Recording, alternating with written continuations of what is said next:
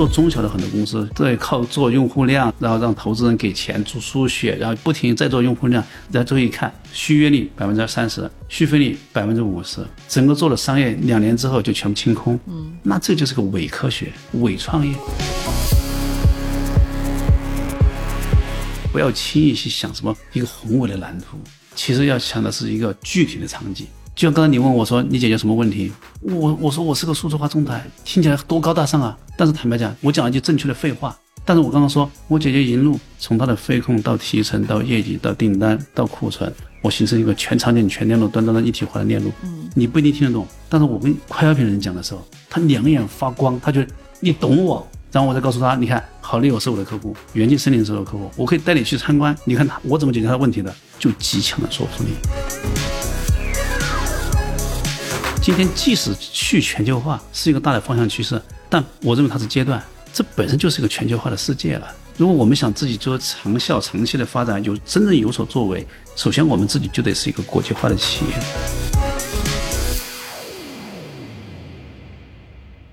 亲爱的听众朋友，大家好，欢迎收听本期的创业内幕，我是主持人 Lily。本期呢，我们请到的嘉宾啊，大家应该都认识他，也知道他的公司，但是呢，他是第一次来上播客，然后呢，就把我们的播客首秀留给了我们创业内幕哈，非常荣幸。我们今天请到了营销领域的数字化领军公司连接型 CRM 的开创者，分享销客创始人和 CEO 罗旭。好，罗总跟大家打个招呼吧。哎，大家好，我是分销客创始人 CEO 罗旭。哎，罗总也是我们欧米伽的同学，是我们生态里非常非常重要的一家公司啊。就是大家可能都对分享销客非常的了解，但是今天其实我在开始的时候就提到了一个词嘛，叫连接型 CRM 哈。要不要先请罗总介绍一下分享销客和连接型 CRM 吧？好啊。我自己其实我是一个销售，我在报社当总经理，我就管销售这件事情。嗯，我们就发现，我们做营销这件事情呢，其实是要你要去研究商业在发生什么变化，组织发生什么变化，营销在发生什么变化。我们做的所有的服务，应该是面对未来，就是商业的未来、组织未来和这些业务的未来。那么，营销已经从简单的商品的营销，慢慢会变成生态的营销、价值的营销。它是一张价值网和另外一张价值网的竞争。所以在这价值网中，它就存在着各种各样的主体，不管上游也好，下游也好，供应商也好。这个时候，你如何才能形成一个整个竞争的数据链、价值链？它整个的生态的价值才会足够强。所以，传统的 CM 它其实更多是针对单一主体，它针对的是它的业务部门，就是销售部门，去记录它的整个销售过程。所以，戛纳对 CM 的定义就是客户资源管理。你一听这词儿，就是客户资源管理这三个词儿。嗯，但是。按德鲁克的话讲，企业的使命就是创造客户，所以创造客户核心是你要去和你的生态伙伴形成一个价值网络。嗯，所以现在企业从管理为中心，慢慢也过渡到以客户为中心。所以我们我们会畅想，真正的面对未来的这种 CM 是什么呢？对内它是以客户为中心的，整个组织不再以所以管理为中心，管理为中心，中国就出现了 OA。我们说以生产流程自动化为中心，国外就出现了 ERP，嗯，以流程为中心。那么未来如果以客户为中心，就是 CM 就会变成企业的我们叫核心引擎，组织你的从销售、研发、市场各个部门，它其实应该围着客户转，而不是围着管理转。围着管理转是向上的，围着客户转就是向外的，是这个价值创造型的。嗯。第二呢，价值的创造不是单一主体完成的，它还包括了他自己的上下游服务商。嗯。所以这个时候，我们和伙伴之间不是简单的个通知，不是简单拉个微信，而是你和伙伴之间的从数据、通信、业务要形成一张价值网络。要去进行协作和协同，就像在线文档、在线会议，你看这种在线协同效果就会非常非常好。但它这种在线文档、在线会议更多还是非结构化的。其实企业管理中，在营销里面很多大量是结构化的订单、嗯，工单，对吧？你的票据、你的你的合同、你的分期付款、你的信用，这都是结构化的。而结构化的信息在企业和企业之间以前是连不起来的。嗯，如果把这些企业连起来，不就回归了一个趋势吗？叫产业互联网。就产业互联网，它核心本质还是我们说的交互连接网络化。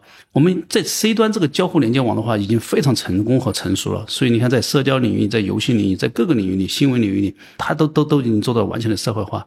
但在 B 端几乎没有实现这种交互连接和网络化。其实国外也在出现这样的趋势。你为什么说 Snack 出现的时候，大家都很多人就觉得很兴奋？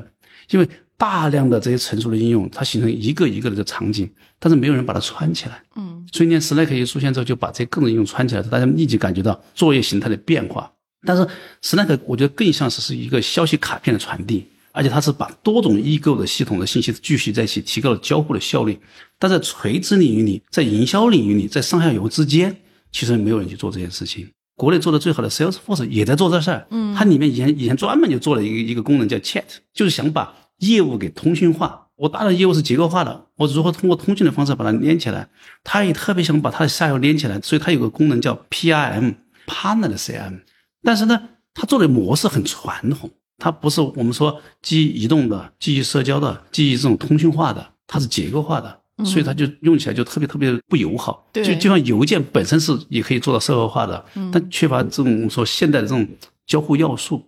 所以 Salesforce 去做这个事情呢，最后他就干嘛呢？所以他把 Slack 给收购了。嗯，他就是为了解决这个目的。但是每个企业有每个企业基因。Salesforce 毕竟是九九年成立的，它是一个 PC 时代的一个 SaaS 厂商，所以它更大的基因其实还是一个我们称为叫 PC 时代的这么一个 BS 结构的这么一个 SaaS 软件，对吧？但像我觉得我们有个很天然的优势，就是我们是一个移动时代的、云服务的、云原生的，而且我们是真正的原教旨的一个 social 的这么一个一个一个社会化产品。嗯，所以我想回到刚才我开篇说的话，我们更想做一个面对未来的产品，从价值的实现到价值的交互形态。还有就是商业未来的趋势，它都是相吻合的，所以我们把它定位叫连接型的 CM。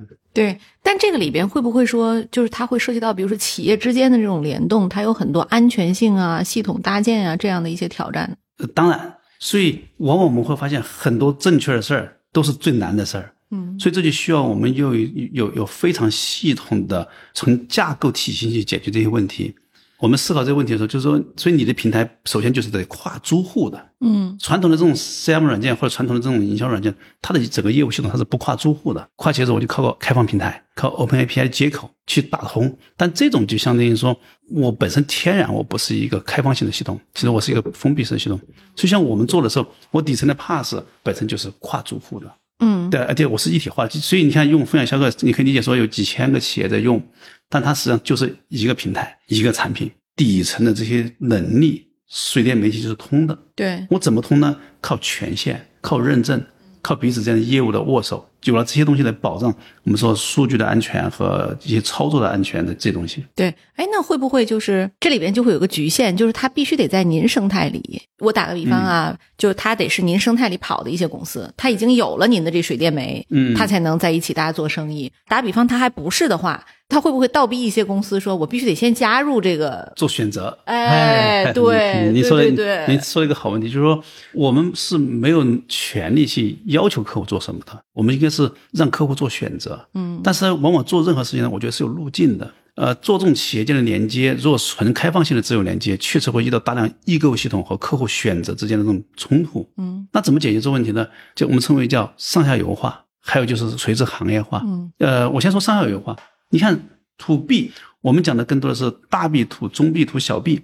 比如说，快消品公司到它的经销商，到终端门店，或者制造业到它的经销商、展销商，到它的服务商。从链主性上讲的话，这些上游的厂商和它的经销商和它的服务商，天然就是一个叫主从关系的价值网络。比如我分享销客，或者说像神策，它和它的经销商、服务商之间这种主从关系是很明显的。嗯，所以它的下游伙伴和它真有很强的业务交互。在这种情况下，要建立这种上下游的业务交互，其实天然是有一种成熟的场景的。只要你不是胁迫型的，而是把它变成赋能型的，就是说我上游做这东西，核心是我和下游之间效率更高。从订单到这个服务，到工单，到对账，我们公司的代理商不记账，我把账记好了，我 share 给他。他只需要对账本去做标注确认，然后最后确认完，他只要提审批，他他一提审批，他的审批就跑到我们公司的审批流里面来了，我只要一确认，财务就打款给他了。所以我们做到这个水平之后呢，我们就做到每个月二号的时候，我们的代理商账还没对完之前，我们就先返百分之五十给他，因为这账错不了，因为账在我手里。然后另外的部分是他确认完了，我再把剩下的百分之五十返给他。嗯，五号就把账基本就全部对完了，然后十号就把钱返完了。非常之高效，所以上下游之间天然做这个连接，嗯，是具有业务驱动性的。对，第二点呢，会繁荣助力整个生态。嗯，未来的时候，虽然说我们是一个单一厂商，你必须上游用分享销售，下游用分享销售，但它会出现一个交叉补全。你比如说，我服务了 A 这个快消品公司，它下游覆盖了两千个经销商，我又服务了 B 这个快消品公司，它又服务了两千个经销商。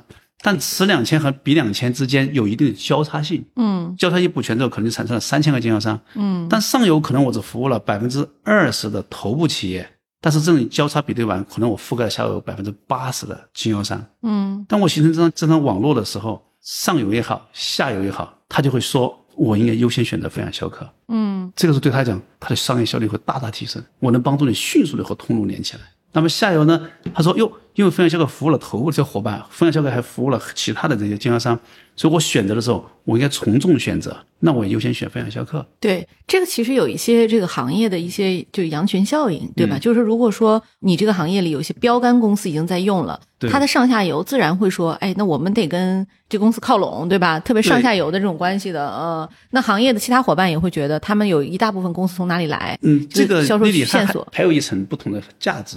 您说的这种羊群效应呢，更多的是我们说我们叫从用户的心智和你的市场 marketing 示范效应。其实我们做这个连接性 CM 上下游之间连接，为什么我们也不担心有挑战？是因为我们从工具属性做 SaaS，嗯我们正在下层回归到做业务属性。这个连接它其实不是工具性连接，我是完成它的业务连接。嗯最后就变成了上下游之间的作业平台，就它的业务的运营平台。嗯，这种运营平台是给上游也好，给下游显著的提高了效率。对，厂商、经销商、分销邮差、业务的仿销人员、终端零售人员，他们的从订单到费控到绩效到行为到巡店，全数字化了，它会变成一个在线作业平台。嗯，我们是他们的生命线，就是我们要当机，它生意就全停了。这种连接就是它实现了不是工具型连接，它是实现了它的业务容器，我们就变成它的一个生态型的业务容器了。嗯所以这是为什么我说我们做的连接型 CM 其实是一个真正的是在赋能企业。对，您这个想法是说是由客户的需求倒逼出来的，还是说您自己想通了，主动去做的？呃，还是做了思考的。首先呢，我觉得跟每个人的出身和背景有点关系。对，因为您是做媒体出哎，身哎？原原来我做媒体，对媒体人，你你也知道，就喜欢我们说站在一个稍微抽离感的地方，嗯或者说上帝视角上帝视角、第三 第三方视角，更多的是去审视、观察。第二呢，我觉得我很幸运啊，我在中国最好的媒体，因为原来在南方报业集团，在南方南方都市报，后来我在新京报社待的时间很长，就他一直强调一个一个词叫洞察力。第二强调是理性和建设性，就我们看任何事情，客观是这样的，但理性看它，第二是建设性去看它。嗯所以我们在做这个软件的时候，当时为什么会做出连接型的 CM 呢？跟我们第一次商业上受挫有很大的关系。一三年、一四年、一五年，分享销售有一段时间，我认为我们吃了一波非常好的红利。嗯但首先还是资本红利，嗯就是我们那时候拿了很多人的投资。第二就是新技术趋势带来的用户的，我们说对于这个新技术的偏好红利。所以当时很多中小企业一看到这么一个在移动端的一个交互产品，很兴奋又很便宜，就用了我们产品。当然，第三就是还有一个先发优势吧，我们做的早，就是很多同行做的稍微晚一点，嗯，所以当时相当于你是在一个大荒原上，就自己一个人狂奔，没人跟你竞争，嗯，最后你看 BAT 一来，我们就瞎了嘛，对吧？嗯那我们跑得非常好的时候，突然戛然而止。大家可能浅层次看说啊，因为钉钉来了，因为企鹅来了，因为钉钉免费补贴，把你商业模式颠覆了。其实我后来我们跟团队总结下来，不是的。嗯如果你给客户创造价值了，客户为什么走？就钉钉一一推出钉钉版，一免费，一宣传，一上广告，我们第一流量，在一五年我们一个月会注册一万家活跃企业，嗯。不是 user，是一万家活跃企业，活跃就注册完之后会留存一万家活跃企业，大概在三个月之后，这百分之二十会转换成我们的付费用户，所以那时候才会发现，我们这一年之内说三个月融一笔钱，过三个月再融一笔钱，过三个月再融一笔钱，我们自己都膨胀的不行，觉得自己无所不能，手里又有钱，客户流量上的又快，嗯。然后关键是我们那时候还基本盈利了，所以那时候我们自己计划是一七年要去上市的，嗯。按照那个每每个月增长百分之二十啊，不是每年，嗯。每个月环比增长百分之，就你做投资的你就知道那个数据有多好。对对这个 所以，所以那时候我们融资容易到什么程度？总是每天有人约着我说：“哎呀，老徐，我们见见聊聊。”我们就是钱多人傻，动作快。但是突然当头一棒，我们就反思一个问题：究竟哪里出了问题？是因为我们钱没有阿里多吗？还是因为我们时机窗口不好，命不好？其实都不是，本质就是你做的那小工具，第一太轻、太薄、太浅；第二，你没有切到客户的业务上去。我们发现留存的一些客户没有走，都是他把我们的产品往业务里用了。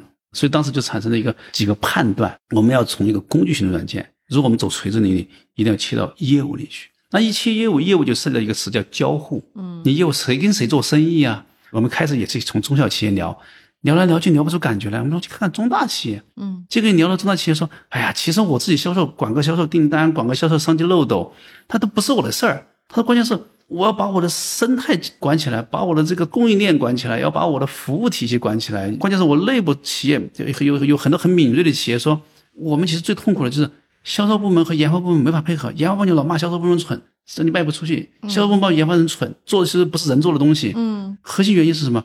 组织的割裂。信息的割裂，协作的割裂，更重要是理念，它不是以客户为中心。嗯，所以当时我们就想了一个观念，说其实企业里最核心的、最宝贵的资源是客户。但是客户呢，这里面是涉及到一个问题，你要有全局的视角去看客户的生命周期。嗯，它这个生生命周期的触达、转换、服务过程中，它其实是开放性的，是组织内部和组织外部。嗯，但无无论组织内部和组织外部，它其实都是靠一个一个东西串起来的，靠业务。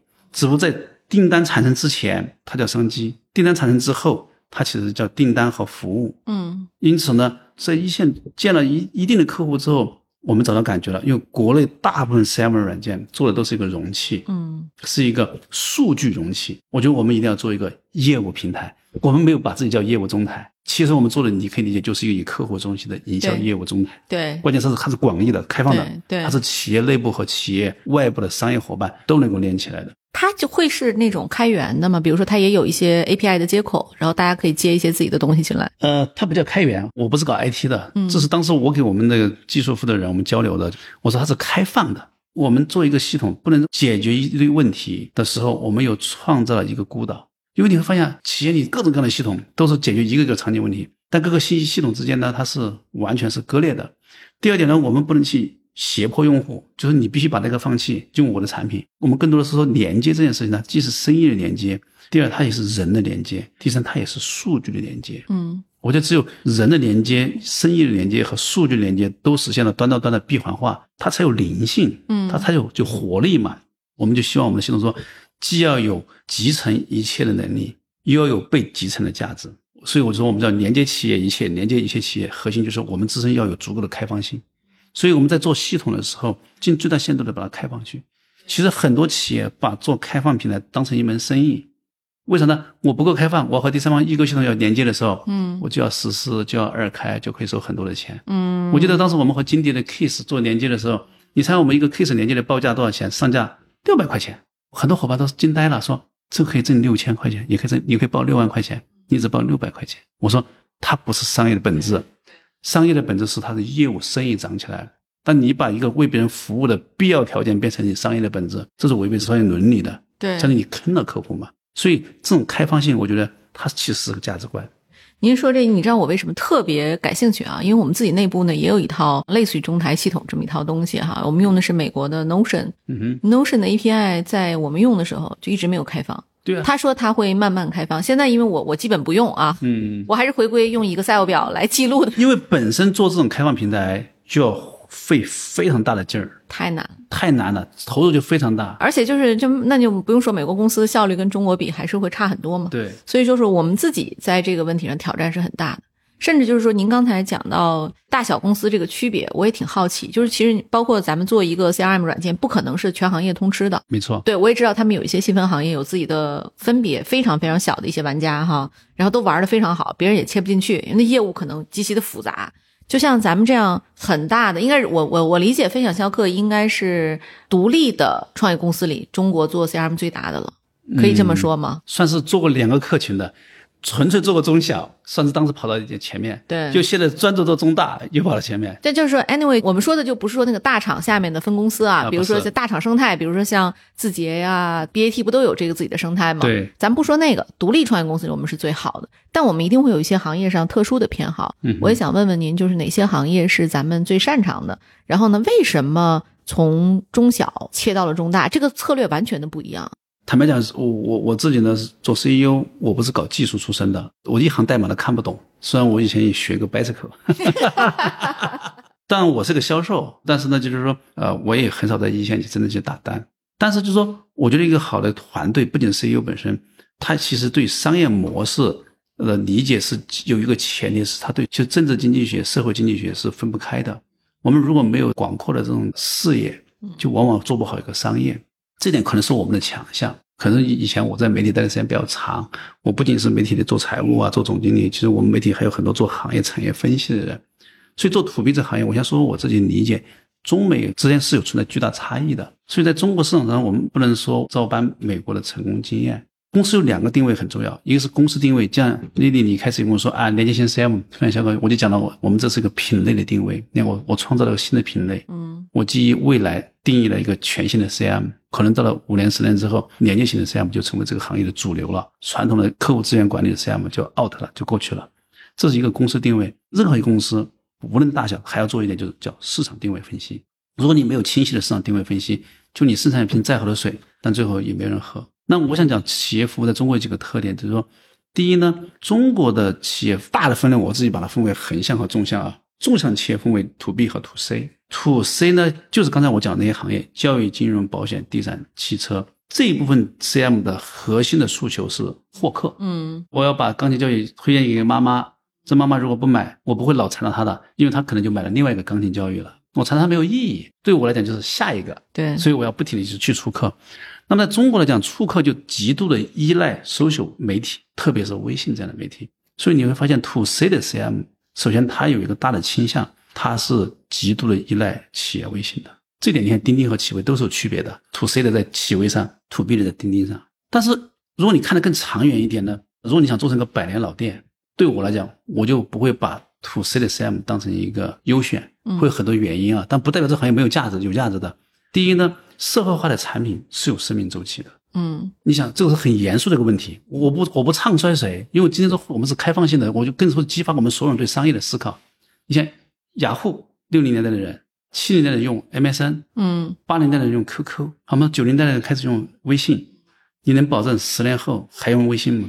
所以也就是说，社会化的平台的生命周期是十到十五年一个代次，嗯，这是大势所趋的规律。人是会有审美疲劳，第二是会有。技术和交互进步的，所以你把你的一个大的生态和事业放在一个能可看到的五年、十年会消失的一个生态上去，除非我做一个短平快，做的一定是我把公司卖掉。你像小合同现在做的很好，但我觉得小合同它要有自己强迫的危机感的，它要在未来五到十年去微信化，嗯，对吧？嗯所以这样我们做选择的时候，我就说，那做不做 to C C M 呢？要做啊，那你就跟随做就行了，你不用花这么时间做。第二点是。做 to C C M，你会发现还有个特点，如果你对中国足够了解，这些行业在一六年就开始出问题，房住不炒，教育要强调教育公平，对，互联网金融要规范治理，支付和金融要完全剥离，还有汽车从 4S 店营销模式变成在线营销模式，这个行业在发生巨大的变革，嗯，它的营销那端呢极其的没有差异化，就获客这端的差异化是非常非常小的，它有标准的 M A R R R 那套。hack 的一种模式，那套模式做出来之后，你会发现产品会严重同质化。所以，to B 和 to C，我是认为在 to C 这端拼的是效率，嗯，因为它拼的不是深度和厚度，而且它有时间窗口期，十到十五年，这个窗口期就是自然就衰减了，这是很残忍的一件事情。对，所以说就是对于您来讲，to C 的这些公司用了我们的工具之后，它会有什么样的变化吗？首先，我们不怎么服务 to C 的公司，这就是做市场选择。我们也有 to C 的产品。所以，我们 to C 的产品就是一个典型的叫跟随者策略，就你有我就有，但是我不主动，不是我的主力，而且这个市场是一个什么呢？是一个后发制人的市场，对，就是别人先去趟路，别人打得一塌糊涂。最后的时候，你再来重新再进入就可以了。对，您您说的特别对，干 to C 这事儿，你就脱不了腾讯的这个影响，对吧？你既然要要做工具做社交，就全世界最大的通讯工具了，对吧？很难啊，很难。对，所以您一开始就锚定了，说我，所以当时我们锚定就我们叫做 to B，哪些是 to B 呢？什么制造业呀、快销呀、软件服务啊、系统集成啊，像这些。但 to B 的核心就不是获客了，因为像一个电器公司、一个电力公司。它其实要盯的是各个设计院，要盯的是各个铁路局，要盯的是各个的一些地铁公司。它什么时候发了新标段？它每个新标段要招强电、招弱电，它盯的是商机，它盯的是客户的深度运营，它盯的是订单和盯的是项目。对，所以 CM 它有两个维度，一个叫获客，一个叫订单。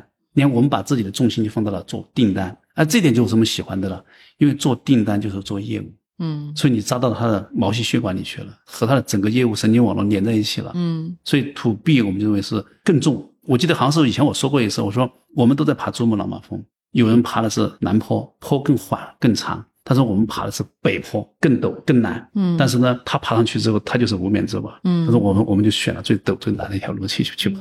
你看有多少 SCM 的公司，又有多少 To B 的 CM 公司，这个比是一比可能一百的比，真是这样的。对，这就做 to B 的生意，我这个例子说过很多次在节目里哈。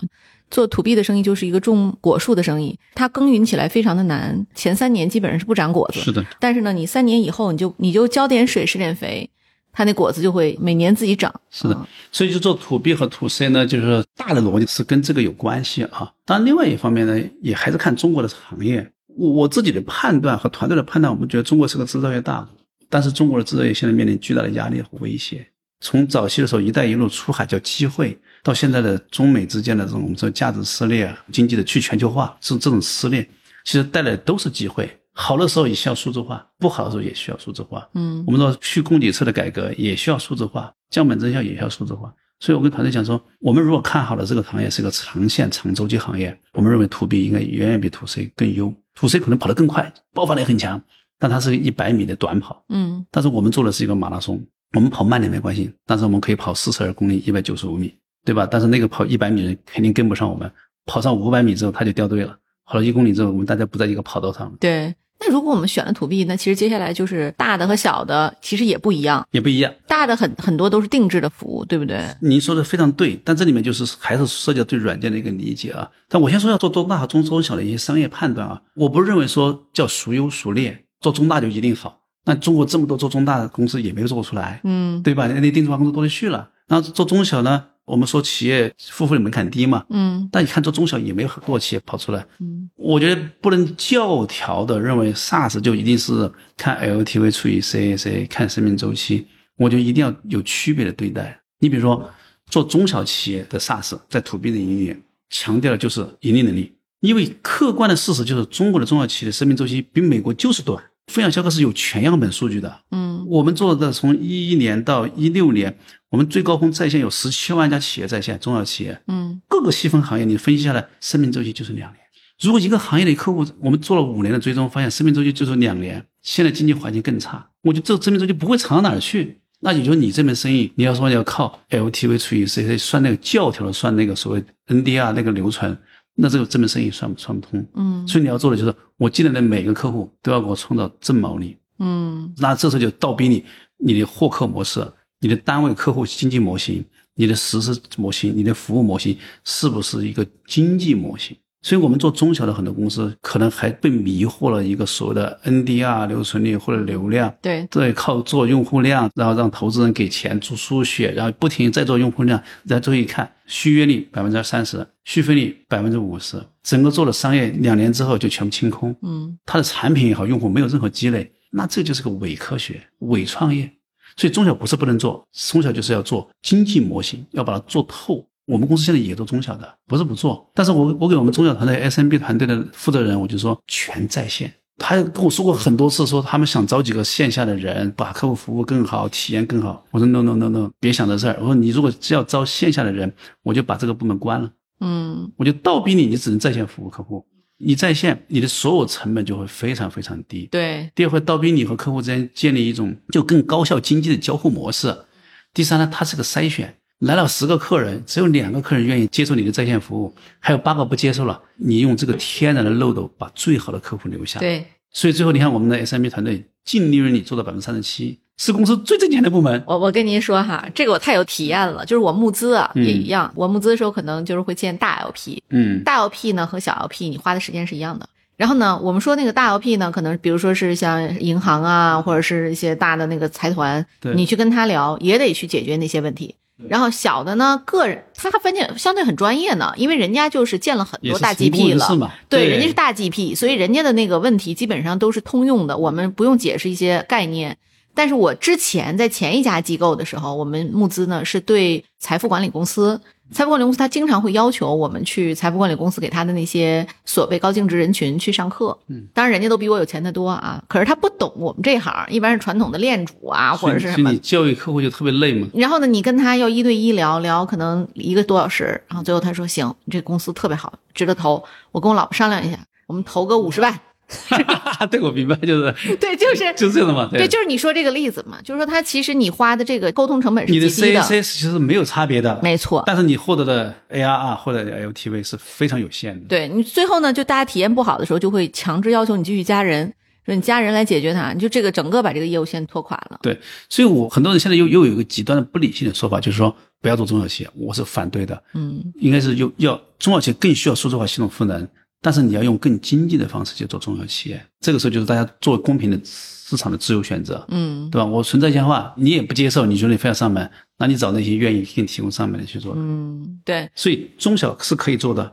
接着我讲中大的难题了，中大确实会面临一个挑战，就是深度的定制化。我我是觉得有时候这上帝就是很公平的。你看到中大很有钱，嗯愿意付费，客户也很稳定，生命周期很长，但他给你关上去，他说标准化产品服务不了。但是我觉得创业有时候就是要把不可能变成可能，创业有时候就是要要做逆向思维。我为什么不能用标准化产品去服务中大型企业？但我们现在看到美国人怎么解决这个问题的？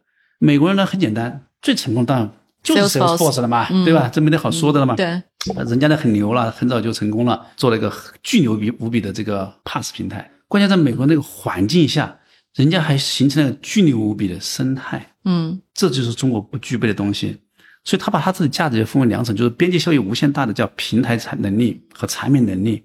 Salesforce 说，我只做这一部分，而且我把品牌把价值做到最好。但是他把什么留给了伙伴？他把定制化留给了伙伴。他的伙伴是什么？是这些 consulting 公司，普华永道啊、德勤啊，这些就超级能讲，一上去先整体解决方案，帮你企业做做咨询，然后给你提出一些建议，最后就说啊要落到 IT 上啊，你可以买 force 点 com，最后说很多个性化需求，行，我来帮你开发，后来我还有别人开发。对，所以你看 Salesforce 的代理商代理费很低的，百分之十。嗯中国哪个代理商你里面投 to B 百分之十谁给你干？对对没人干。嗯但别人为什么拿百分之十也干呢？因为他百分之八十的收入来自于二开，来自于那个强大的 force 的 com 同学二开。中国这个事情不灵，嗯，不灵的原因是两点：Salesforce 的成长的路径和周期，让它有充分的时间去积累这个生态，去做 Pass 平台。对，嗯中国企业还没开始的时候，这 Pass 平台就就就没有没有时间积累。第二，Force 点 com 就出现的时候，美国就有成熟的 consulting 生态和实时交付生态。对，中国也没有，都是 ERP 的交付供应商，都不是所谓的定制化，都不是咨询型的公司。如果这二的都没有，那在中国来讲的话，只有两个结果：要不就是我搞一堆人扎在你们家公司，你说要做啥我就做啥，这钱挣的很苦啊，挣的很苦。但是最后两三个亿就是天花板嘛，就上不去了嘛。而且关键是产品没有延延展性，那这门生意得做呀，怎么做呢？其实我们就想了一个事儿，就是首先让这个产品真的变成一个标准化的产品。标准化分为分为狭义的传统标准化，还有广义的标准化。那么广义的标准化给我最大的启发就是乐高，我送个毛毛熊给你，他一辈子都是毛毛熊，对吧？但我儿子是个乐高迷，我送买个乐高给他，他就插吧插吧。但你要知道，乐高分主题对哦，对，这个漫威这个场景，还有还有星球大战这个场景，嗯所以这个对我的启发还是蛮大的。所以我们说，哎，我们产品能不能做成这种两个模式？就是说第一呢，我像 Salesforce 一样，我确实就有一个 Pass 平台，但我没他这么强大，我可能更多的还是一个 A Pass 应用 Pass。但我我又没有这些所谓的 consulting 的生态和实施生态，嗯所以我在上面能不能再做一层，做成行业化的 Pass？其实我们做了双 Pass，这就决定了一点，就是我要收窄我的赛道，我不能什么都做。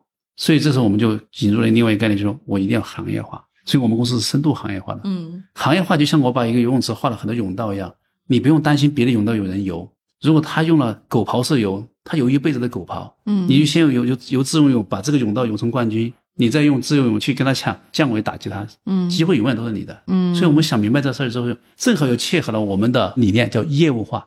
你越往行业里去做，你就更加业务化。所以你看，我们做快销，我们我们我们现在最近刚签了蒙牛，整个集团的数字化很大一笔单子。嗯因为我们给蒙牛讲的是说仿消费促商，你看我讲的都是业务，啊，仿消费促商里面什么门头啊、牌面啊、订单呀、费控呀，讲的都是业务。但我告诉你，我这些业务可不是用代码 coding 出来的，我是我的基底层的 A pass，我的行业 pass 可以进行灵活的构建的，但底层的账号、数据、业务场景又可以充分的融合的。嗯你要正常的传统的你找找人开发一年多，我要给你做六个月，关键性价比又高，扩展性又强。对，所以你看，做中大型企业定制化是你绕不过去的客观现状，但是标准化产品解决不了。我们能不能变成一种广义标准化的产品？对，而且你你很挑剔，然后让我深度给你做做很多东西，我一抽象出来变成行业模板、行业的逻辑，我再去服务别的这些厂商。对我来讲，人才也专业化了，产品专业化了，服务专业化了，然后我的解决方案专业化了，难道不就是标准化的吗？对，您说这个特别的对，只要是行业是通的。我们可能也不能说，比如说这个世世界上所有的行业我都干了，这不可能。对，也许有，就刚刚您说的三四个行业里边，它基本可以达到百分之八十标准，对吧？对，百分之六七十都够了。对，百分之六七十标准。对，您这个比我想的百分之三四十还是三还是要要交给交给伙伴，因为其实你做中大就还有一个好处是，大部分伙伴都有 IT 能力。对，只要你的平台是开放性的，有很强的延展性，你教他一次之后，他自个儿的上面就开始玩起来了。对，就像我要小朋友买乐高。第一次不会，我教他搭，后面我你你不用教了，每次买了一只蛋的，自个哒哒哒哒哒就打起来了。对，这个其实很重要，但难度也大，因为像你的同时做很多事儿。没错没错，这个听起来是一件很苦很苦的事儿。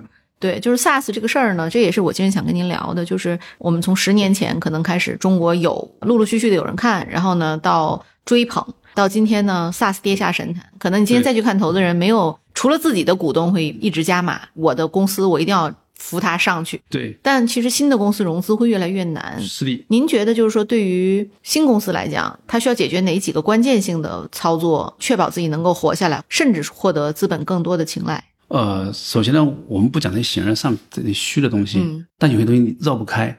其实我觉得真的就是价值观。你包括啊，你看我们今年不是拿了一笔钱嘛？嗯，我极有可能今年还会再拿一笔钱。啊，呃，现在基本上可可以半公开讲，已经进入到进程的尾尾尾部了。对，我我说价值观是说，我们是不是真的严格去遵循两个规律？一个就是价值规律，你给用户创造价值没有？嗯。第二就是商业规律，你有没有按照商业规律去做这件事情？嗯。资本只是一个锦上添花助力的事儿，但是千万不要变成一切。我觉得早些年产业资本喜欢往里投嘛。大家拿钱这个事情，其实更多的是在吐 VC。对，我也曾经有一段时间，也也有这种倾向的，百分之七十时间啊，天天见投资人，懒得管着公司的事儿，拿着一堆数据去忽悠投资人，然后到到拿着多少钱回来就觉得自己牛的不行。我觉得这是有大问题的，但没有对和错啊，有的可能就那个时候大家都浮躁，嗯，你可能就你你会受干扰。所以现在呢，就是说在客户价值这一侧，我们要回归到位，不要轻易去想什么一个宏伟的蓝图。其实要想的是一个具体的场景，而且千万不要认为做一个很具体场景把生意做小了。我现在反而有个概念叫小入口、深切口、大市场、好公司。嗯，就越是务实的公司，这样做才是越对的。就像刚才你问我说你解决什么问题，我我说我是个数字化中台，听起来多高大上啊！但是坦白讲，我讲了句正确的废话。嗯，但是我刚刚说快消品公司仿消费数商。我解决银路，从它的费控到提成到业绩到订单到库存，我形成一个全场景、全链路、端端的一体化的链路。嗯，你不一定听得懂，但是我跟快消品人讲的时候，他两眼发光，他觉得你懂我啊，而且这是我梦寐以求想解决的问题，我解决不了，然后我再告诉他，你看，好利友是我的客户，银路是我的客户，元气森林是我的客户，我可以带你去参观，你看他我怎么解决他的问题的，就极强的说服力。对，所以第一点就是一定要回归到价值创造能力上，不要简单的工具思维。今天企业就是你能帮我挣多少钱，提高多少效率，提高多少 ROI 的转换率。所以有些有些广告说啊，先进公司用什么某某，什么叫先进？别讲那虚的东西，坦白讲。我听说他老板对他这一轮营销非常的不满意啊，嗯，花了很多钱，然后实际上你没有真正的创造价值。在用户的心之中，它是一个放之四海而皆准的废话。对，今天的 SaaS 公司要面对就是说，你要解决真正的价值问题。对这种啊，搞废话的这种营销呢，如果你的爹够有钱，你就是一个富二代，你随便玩，对你随便玩，因为你有钱烧嘛，对吧？你可以把规模烧出来。但是对于创业公司来讲，其实就是您刚才说的这几个点，我无比的认同。小入口。深切口大市场，然后然后后面加一个是，它才是真正的好公司，对，这才是好公司。对你对，因为其实你如果做一堆烂公司，它不仅对你的这个行业没有什么帮助啊，对你的 logo 墙没有帮助，更主要是你可能回款还是个问题，对吧？嗯，所以这个我觉得就是大家在选择合作伙伴上也不要着急。我我跟你说一个数据啊，当然我们我们也还有我们的问题，因为我们公司呢，坦白讲，因为我没有踩刹车，我在踩油，所以我现在唯一的缺陷是你看到我在亏钱。啊，如果我不亏钱，我就是个特好的公司。对，但没关系，我现在 logo 留存率已经接近百分之九十了，我的续约率 NDR 我是靠超过一百的，所以这个就是你回归到另外一个本质，就是商业的本质。商业本质，我们做 SaaS 的人如果做中小没关系，你的 logo 留存率 NDR 很低，我不 care。但是你平均公司净毛利率能做到百分之二十，绝对是好公司。对，因为总有企业涨起来，总有企业死掉，新陈代谢。但是你从涨起来，我们我们不能说叫割韭菜啊，因为生死由命，富贵在天，这就是自然规律。但是涨起来的企业，我都能助你一把力，我都能产生百分之二十的净利润，这也是个好公司啊。对，没毛病啊。那么中大型企业，OK，我做的慢一点。但是我的留存率，我的 NDR，我就能做到百分之九十，我就能做到百分之一百。像我们都还笨了，现在疫情做不到。原来我计划说要做到一百三、一百四，因为疫情它增购不够，还有减购。那这个时候你也不就成为好公司吗？你看我们现在这个行业里有几个数据，大家。我觉得还是重视的不够，一个就是 ARR 除以 CAC。我讲我这一段我讲的是在运行情况下要回归商业本质，ARR 除以 CAC 是一定要去向一去靠近的。嗯，就是我的获客成本和我的客户的在一个年度内的可持续的经收入的这个关系，就是我的获客的回收期在当年要能够实现对冲，也就是你是真正的是叫良性获客。而不是我去花钱买客户。你你知道我之前看过一个在线艺术类教育的一个 App 哈，可能也是一个很热的一家公司啊。然后我们了解了它的获客成本之后，就 To C 的，用您的话说就是您放弃的一个赛道啊。那个公司它的获客成本一个客户是五千多，嗯，就是这个在教育里，后来我还打听了一下，它还不是一个很夸张的数据。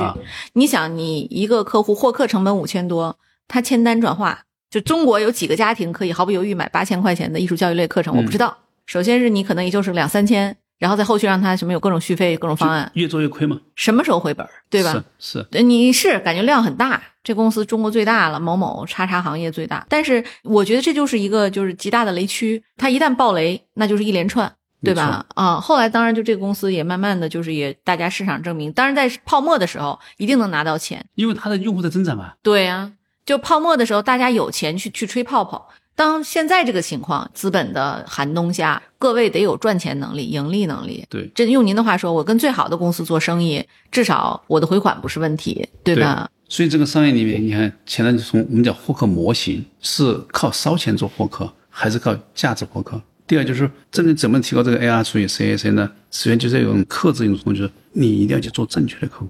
你看今天我来晚了，是因为我今天去专门见一个客户，嗯，我要去问这客户你为什么不用我的产品？他花了钱他不用，那为啥呢？没用起来啊，没有扎到他业务里边。对呀，没扎业务里，当然还很复杂了，还有其他其他问题。但是就这些问题我们就得面对，你千万不要说，哎，这客户好啊，给了钱也不用，每年还续费，还真续费，嗯，这不就净赚了吗？你要这样想就出问题了。就凡事反常必有妖呀，对吧？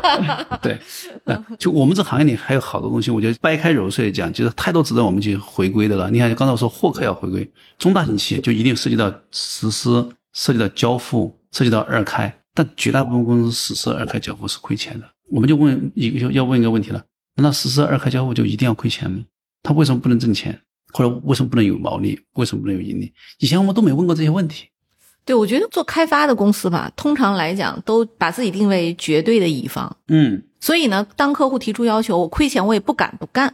对，其实他要有，他是要站在客户的视角，真的是要去更好的创造物价值。你看，我最近去见了一个客户，但我我最近在驱动我们公司做另外一些事情啊。那客户就说嫌我们公司特别贵，那贵嘛，肯定是让销售去打折嘛。后来我跟销售那个就一个分公司的总经理我说，那你我说你放心，你带我去见的客户，我说我来跟他说。后来我见到客户说，我说高价就高质。低价就低质，嗯，你买系统容易上系统难，你要打折之后，我的服务就掉下来，就很难保障你。但是呢，我也知道你困难，所以我就给他提个建议，我说我们能不能做混合交付？所以混合交付是实时费几十万，我们能不能把三分之一变成在线的，三分之一变面对面，这样你几十万的实时费吧唧就省了十几万，这不叫打折。因为我说写函数啊，做配置啊，很多工作远程在线都可以做。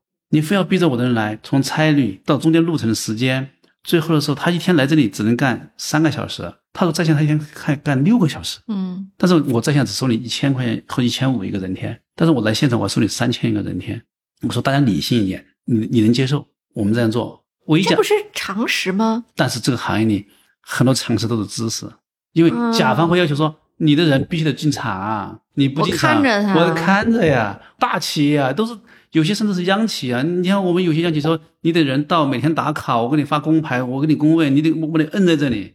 嗯，就他没有与时俱进的去接受今天的这个研发状态。第一就是你说叫纯甲方心态，我付了钱，我不差钱。还有就是纯乙方心态，你说啥我就干啥。他没有站在一个很理性，就是说能和客户进行有有效的对等的沟通和交流。但这里面还要做分层，其实从前端营销到后端，你的客户要严重的做分层。刚才我说中大中小是一种分层，中大你还得分分得很细，不同类别的客户你有不同的作业模式，有不同的毛利模型，最后你才能让整个公司精益化的管理。其实我觉得 SaaS 今天其实不是坏时候，是个好时候。李李，你觉得为什么是不是个好时候呢？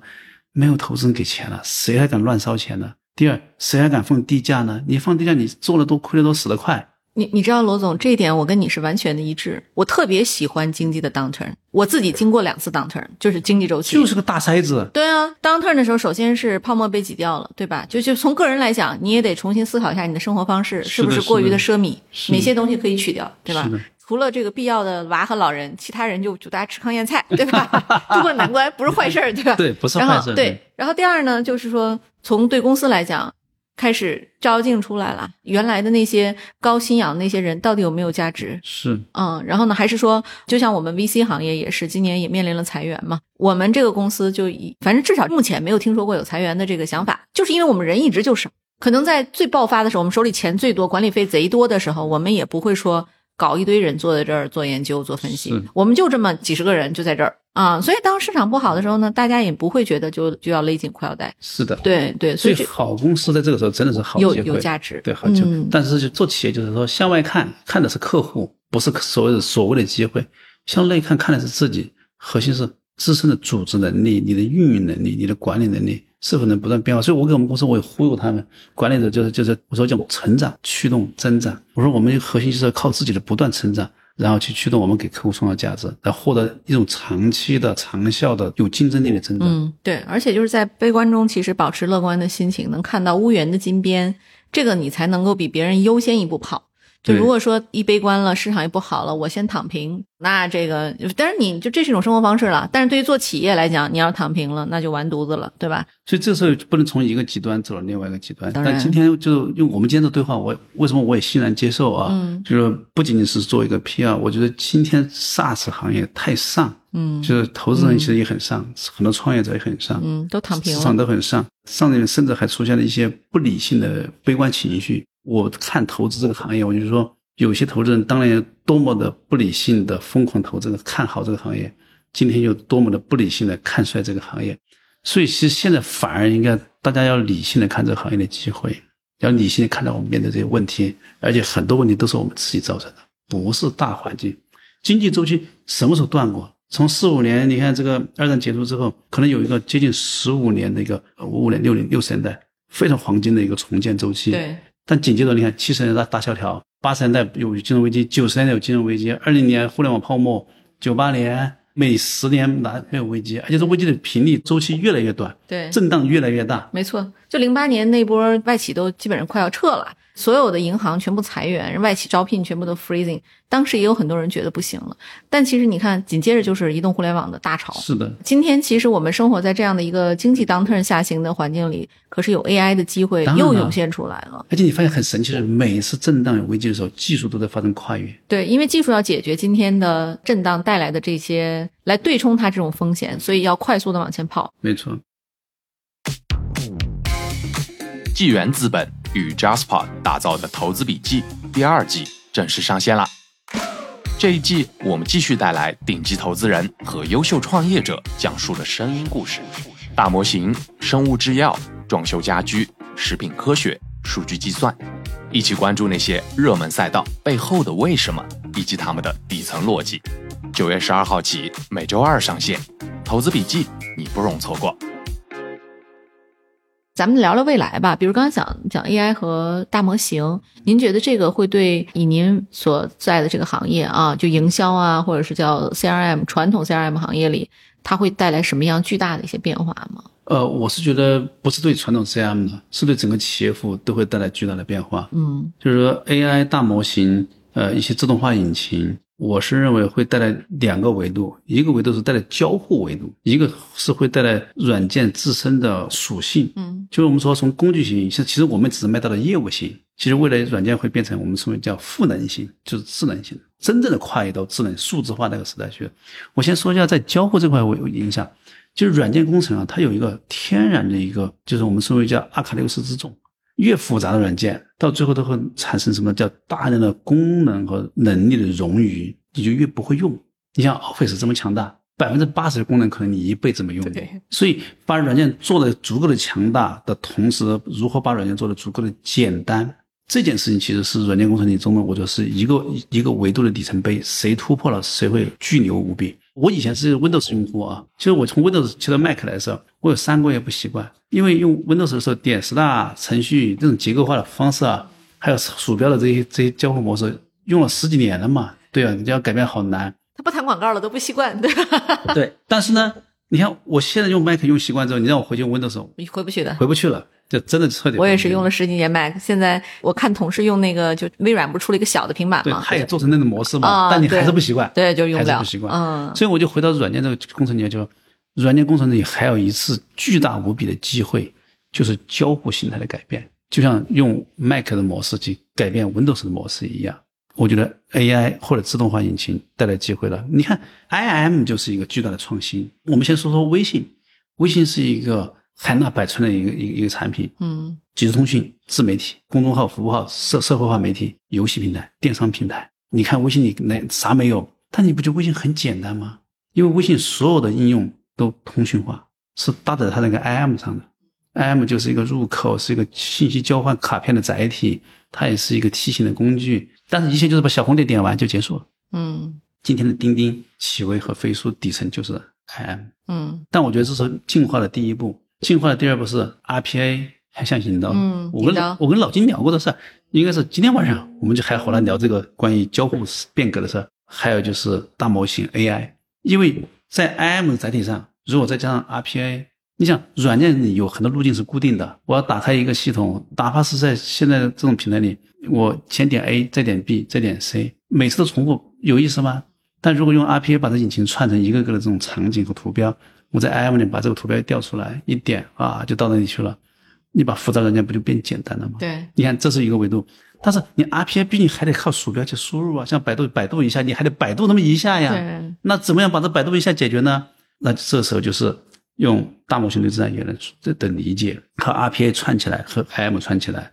但是我只是去调一个应用吗？未必。我把里面所有的知识、所有的数据、所有的这些东西，我把它向量化，然后再通过。做微调模型去对它进行场景化的这个归类，最后我在里面做知识萃取的时候，能够和我的需求高效率的匹配起来，就变成赋能了。对，所以我觉得它第一会改变软件的交互形态，就是今天、明天怎么样我不知道，但有可能后天、大后天我们是想象得到的，可能就像百度一下那个框一样。你看百度在我面对这么多网址，浩如烟海，我找不到，但我在百度一下就找到了。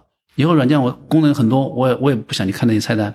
我在那框里，在 IM 里面，我就说一句话，或者用语语音喊一下，自然语言唤起来，然后通过 RPA 驱动，然后知向量知识库去驱动很多知识跟我相关、应用相关，我马上就进入到操作界面，马上就开始干。对，就而且其实我们今天的知识的检索获取方式，哈，对，百度的这种关键词的形式已经满足不了满足不了大家的这个需求了，嗯，对吧？你通常可能像我们可能会检索两三个关键词交叉，然后呢，首先它的产品做的也很差，无论是百度和 Google 都一样，到处都是广告，噪音太强，对你找不到有效信息。我前两天问了一个零零后，就是你搜索信息用百度吗？他都不用的，他用小红书的。对，说对了啊，我们家小朋友不用。对您，您小朋友多大？二十一、十七、十十十三啊，三个啊，那那那这个二十一的可能还知道百度，对不对啊？但是这个小的那个一定都不知道了。哔哩哔哩啊，对，他们喜欢用哔哩哔哩，哔哩还有小红书，小红书。对，像我女儿，她现在就是买东西，她就说妈妈，你去抖音上给我买一个什么什么，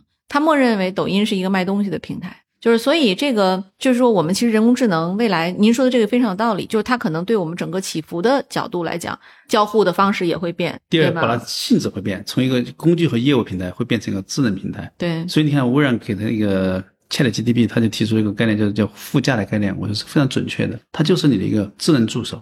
就是以后软件它其实它不能替代人，但是它会让让你从一些重复的。和一些泛化的这种这种信息的获取中会变得更精准。对，还有是它能够帮你做一些我们称为叫有逻辑、有预见性的趋势的判断和分析，大大提高你的工作效率。对对，也就是说，未来可能，比如说我一个总经理、业务线总经理，我想看到今天的销售，我不需要再去实时的销售数据，可能我不需要再去什么其他系统里去调用了，对吧？他会给你一套他已经分析好了的，他做了一些基础的分析。对、嗯，对啊，这至少这一步是可以预见、可以看到的。这种大模型它带来的好处就是说，它可以不断的去精调。你只要在里面建立你自己好的精调模型，就像你找一些像 master 这样的人出来，然后再建立一套很好的奖励机制。就像你你把班上成绩最好的同学找出来，变成一个 master 团队，嗯啊，这叫精调模型。然后呢，你就再用大模型做了一个基于你这个公司场景的微调模型。你让这个微调模型去不停去去做很多判断，不是先图给用户，是让这个 master 的精调模型先对它的结果进行打分，对它进行叫激励系统。做得好，跟你接近，好正向加分；他做的不好，你负向调整它，它就会不断的进化。嗯所以最后，只要你这个这个 master 系统不断的升级，就会带动它不断的升级。嗯一个点就推动它，它有推动面。其实软件最后就像一个生物一样，它有极强的自我进化能力。对，今天我们公司我们没有推出任何的智能化产品，同行里很多人推出了什么的智能化的产品。第一呢，就是我觉得抢风头。呃，第二呢，还是有点，我我我到今天我越来越不是主张啊，就大家过于用概念化的东西忽悠客户。嗯嗯就是你说啊，马上我这 CM 变成一个人工智能化的 CM 了，我就举个例子啊，嗯没必要，不要高看当下，把它当成一个获客、打单或者忽悠客户机会，但是一定不要低看未来。嗯可能在未来的三年之内，它都会很慢，但一旦它到了那个拐点，但是拐点就是你要做很多基础建设，嗯因为大模型它一定要回到垂直场景。你讲现在 GPT 你训练不出营销的这个专属的模型出来，就做分享销课的 GPT，但是分享销课里面还有很多企业啊，它其实还要专注做，比如我的客户招商局，他要做招商局自己的 GPT，可能我的客户海信，他要做海信自己的 GPT，因为每家企业的业务场景、业务逻辑、业务数据都不一样，嗯。所以这里面就需要你大模型，它是一定要下沉到行业，甚至要下沉到具体的场景去做长期的、持续的训练和整个底层的改造。可能到了某一天的时候，就像现在的很多语音的这种反解读啊、OC 化识别啊，它也经历了这个过程。像名片识别，以前大家都挺难的，国内就那几家公司做的好，今天 easy，嗯，因为它已经迈过那个拐点了。嗯所以我觉得三年之后才是真正的这个行业智能化的起点。对。现在是做基础建设的时候，而不是忽悠人的时候。对对，现在我觉得产品你就是大家都有一个对于产品的模模糊糊的想象，也知道它是未来，但没有一家能够真正基于 ChatGPT 或者是 Mid Journey 做出一个实用型的、通用型的工具。下沉不够，对技术它它需要一些时间来进化下沉不够。嗯就是说我们说，哎呀，现在这个 H 八百、A A 八百和 A 一百都很难找。嗯其实我觉得那都不是障碍，算法算力都永远都不是障碍，真正障碍是场景和逻辑。离开这个这个办公室，我们俩就是两个陌生人，但是因为我们坐在一起，拿着麦克风，我们在聊天，这叫场景。而你是投资者，我也是个被投资对象，我们在聊这个行业，然后我们聊的内容和这个场景关联起来，它才有价值。如果没有这没有这个东西，即使我们知识结构很非常互补，又怎么样呢？很难穿起来。对，所以这就是说，要对所有的数据要做向量化，要要建立它的这叫叫智能化的结构逻辑。嗯同时它要和场调到场景的容器里面来。我经常给别人举了一个很很 low 的例子，我就说大家不要迷信这个算力算法多强。我说其实只需要十张胸片就能分析一个人的问题，连续十年你就拍十张胸片，但是那边有个大模型算了几十万张、几千张胸片都看过了，最后的时候就就把这十张胸片一年、两年、三年、四年、十年输进去。他就他就说啊，你的身体很健康，你看你的肺部纹理一直都很轻，都没有什么变化。嗯但是他从生理上讲，我就是个肺部纹理很粗的人，上面有很多纤维结节，又怎么样呢？因为这十年都没变化，说明我健康。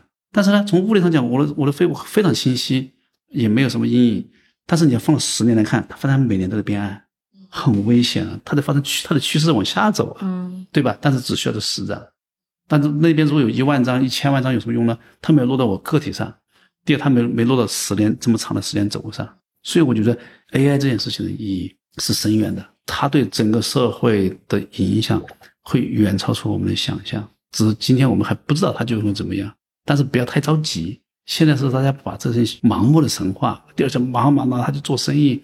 我我们看到我们同行好像在今年三月份就推出了一个叫智能化的 CM，我都就吐血了。嗯我我不知道他咋智能，最后一看就是欠那个 GDP 的对话。嗯，你知道，就是美国他们其实在查中国哪些 AI 公司时候，美国的国会也非常 confused，嗯哼哼，他不知道哪些是真的 AI，哪些是假的 AI，嗯，对吧？所以就是可能我们自己的真正的 AI 能力，就这个对于我们整个整个中国的科技行业，它都是一次大的变革和挑战。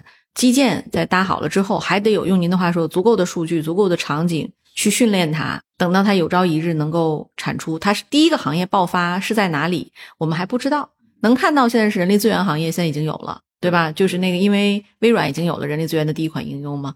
那除此之外呢？除了人力资源这样的一个通用型的、相对简单的销售，是一个无比复杂的行为。销售也是个非常好的场景啊，对也是个好场景，好场景对吧？对所以那它也需要一些场景的案例。它需要数据。你看，我还真做过这个事儿，是在一六年我们裁人之前，就当时有钱了也冲动嘛，什么都想做。你看，我们当时和南加州的一个实验室就就合作做什么呢？就把我们的 IM 企业级的 IM 里面的人全部打上标签，去掉隐私化之后，就分析这个人的大部分人格，嗯很准的。你看哪些要素？看这个人是被拉进群的，还是拉别人进群的？就在群里面是爱跟男孩说话，还是爱跟女孩说话？喜欢发喜不喜欢发表情包，还有是对吧？对，你看另外一个，他的上级说话，他的响应率；他的下级说话，他的响应率；他的左邻右舍说话，他的响应响应率。嗯关键你看他语气语调，当时南家都做的还挺细的。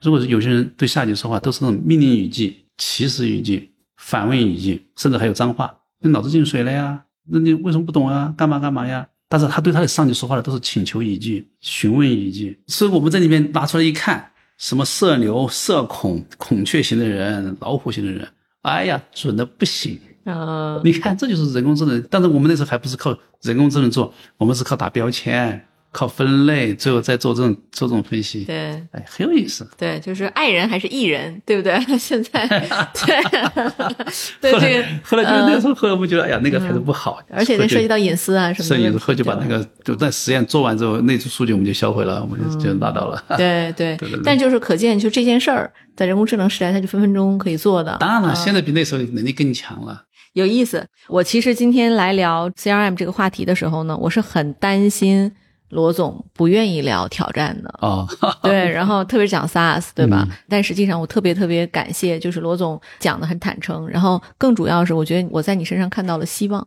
嗯就非常有信心对这个行业，看的也很透。就是我们对于今天的整个资本市场下行还是什么，我们持有一个极度的在悲观中乐观的态度，客观看，辩证的对看。，嗯，对对对。对。然后呢，那最后呢，就是大家我们节目一个常规的问题，就是您团队有没有什么招人的计划？可能很多小伙伴听完之后就会想来加入我们。第一是在产品维度，但是我们现在更关注的是在行业里有丰富的从业经验的这些产品经理。嗯就刚才其实我也谈到，我们更希望我们是一个懂客户业务的 CM 的公司，而不是简单的做功能。当然，第二点就是说，我们也特别希望做那个组织管理和人才发展的。企业本身就是一个很好的产品，组织就是一个产品。我们很多公司能生产好商业产品，但是我们生产不好组织产品。公司所有的一切的竞争力都是人才和文化和组织，文化要正，人才颗粒都要饱满，组织要有战斗力。那当然本身是个产品，在我们自己在这发展过程中，也在处在这个组织发展、人才发展的这个过程，所以我们也特别希望优秀的这些人才加入到我们这里。当然，第三，我觉得还是想借着丽丽这个话，就是我们这个行业是处在一个特别魔幻的一个时候。用悲观者看，他真的就很悲观。嗯，其实你要用乐观者看，其实你应该更乐观。对，我我给我们内部团队讲说，我希望我们这些公司成功不是那种狭隘的，是证明了我能有能力。我是希望有志的人呢加盟到我们这里来，我们一起让让大家看到中国的 SaaS 企业是能做出好公司的，嗯而且中国的 SaaS 企业是真的能够为中国的企业创造价值的。嗯甚至说这也是中国企业非常难得的国际化的机会。你看制造业像华为啊、像比亚迪啊这些公司，其实已经走走出去国际化了。嗯软件中国行业没有国际化。嗯，分享销客有国际化的想法吗？呃我一定要，这个不是野心啊！我一直特别信奉一句话，我说只有时代的企业，没有永恒的企业。嗯今天即使去全球化是一个大的方向趋势，但我认为它是阶段，这本身就是一个全球化的世界了。如果我们想自己做长效、长期的发展，有真正有所作为，首先我们自己就得是一个国际化的企业。嗯只不过我怎么去实现国际化是另外一回事儿，不仅仅是对冲风险。大家说啊，有就你从从对冲风险角度上，我要走出去，对吧？嗯但是从发展的思路讲，世界就这么大，它的市场无非就是欧洲市场、美国市场、中国市场，还有俄罗斯市场，可能印度市场这几个最大的市场。嗯，其他市场是偏碎片化的市场。嗯，但是我们中国制造现在从产品的性价比、中国人的勤奋，嗯，对吧？还有现在是整个全球化已经创造了很好的这种叫物理链路和一些其他的链路都打通了，不像二十年前、三十年前出国多难呢。所以这条件都具备的情况下，中国企业是有它独特的竞争力的。但前提是说，我们遵循普世价值。我们遵循商业规律，真的能做到严格的合规管理。你在国际化赛道上，你有真正的价值竞争力，这件事情是绝对要去做的。对这个听下来，我总结一下，就是有两个条件，就是一个是我们现在的这些制造业的客户，他出海，那我就可以跟随客户去出海，先去学习。对，另外就是我们主动的也要寻求出海，海外也有更大的市场和机会。对，我们也期待看到哈，就分享销客，因为像 SaaS 这样的公司，相对来讲，其实也不是什么特别敏感的行业。对，数据其实呃还可以留在本地了，对吧？啊，只要你数据合规就好嘛，没错，对吧？没错，没错。对，所以这个也是一个可能有出海方向的这种人才的话，出海人才我们也蛮渴求的。哎，对，也非常欢迎大家去跟罗总聊一聊。而且出海不仅是 marketing，我们是出海就是说要做本土化的产品，从产品啊到营销啊到运营啊，这些人才我们都欢迎。对。特别好啊！感谢罗总今天的今 天精彩分享。我们节目最后都是招聘会。对我自己听完之后哈，我觉得就是今天对 SaaS 行业的各位从业者来讲，这期节目哈，我相信一定会大火。悲观的创业者们听完之后会重燃希望。盲目乐观的呢，可能也能够泼一盆冷水。就是说，你要即将创业的，大家先要想清楚自己有没有能力解决您说的这个小入口、深切口、大市场好公司这样的一个要求哈。所以这期节目就是我我相信这个知识浓度还有这个见解，都是我们可能今年我自己录过的最有意思的一期哈。谢谢谢谢。主要是我们摔过很深的跟头，摔过跟头，我们才能知道哪儿疼哪儿有坑。创业哪有不栽跤的呢？对吧？说，那我们就感谢今天哈罗总的精彩分享。那么也欢迎各位听友呢，在我们的本期节目下方积极的留言，然后我们抽出五位听友，送出分享逍客的一个小的手办玩具。好，那本期节目到此结束了，我们下期再见。好，谢谢大家。